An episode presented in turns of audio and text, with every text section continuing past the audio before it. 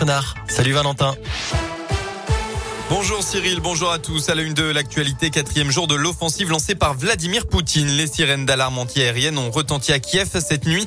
Des frappes ont également touché un dépôt pétrolier ainsi qu'un gazoduc à Kharkiv. Les combats de rue entre forces ukrainiennes et armées russes sont en cours d'ailleurs dans Kharkiv. Ce matin, le président ukrainien Zelensky s'est exprimé. La nuit passée fut dure. De nouveau des tirs, de nouveau des bombardements de quartiers habités d'infrastructures civiles, a-t-il déclaré dans une vidéo. Il s'est par ailleurs dit prêt à des négociations avec Moscou, mais pas au Bélarus. De son côté, l'Occident accentue la pression sur Moscou. Il a notamment été décidé d'exclure de nombreuses banques de Russie de SWIFT, une plateforme essentielle de la finance mondiale. Avec cette sanction, la majorité des exportations et importations russes vont être bloquées. Hier s'ouvrait le salon de l'agriculture à Paris. Un jeune Auvergnat a été sacré meilleur jeune berger de France. Il s'appelle Adrien, il a 20 ans. Il étudie au lycée agricole de Brioude de Bonnefond en Haute-Loire.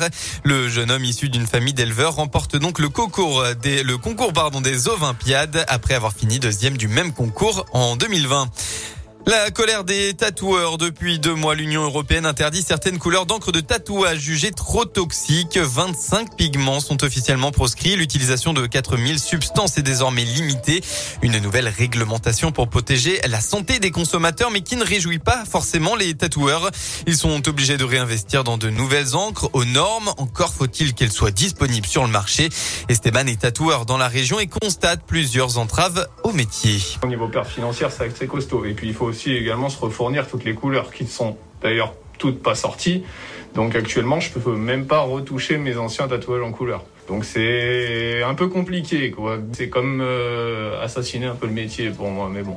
Par contre, au niveau financier, euh, on a quand même pris euh, une augmentation vraiment significative. On est passé de 13,50 euros le flacon de couleur à 25,20 euros quand même. Un tatouage en couleur, c'était déjà assez cher. Alors là, ça devenir un peu hors de prix. Esteban a dû se débarrasser d'un stock estimé à 800 euros environ et en attendant de pouvoir se procurer toutes les nouvelles couleurs dont il a besoin, il est contraint de reporter certains projets de ses clients. On passe au sport en football. Auteur d'une belle première période, la SSE s'est finalement inclinée face à Paris hier soir pour la 26e journée de Ligue 1. Les Verts avaient pourtant ouvert le score, mais Kylian Mbappé en a décidé autrement avec un doublé puis une passe décisive. Score final 3 buts à 1. En rugby, le 15 de France a lui surclassé l'Écosse 36 à 17 hier dans le tournoi Destination, confortant sa place de leader avec une troisième victoire consécutive. Voilà pour l'essentiel de l'actualité. Bien la météo pour aujourd'hui dans votre région. C'est un très beau dimanche à venir. Pas de mauvaise surprise. Temps similaire à hier. On va retrouver le soleil. Côté Mercure, vous aurez au maximum de la journée entre 8 et 10 degrés.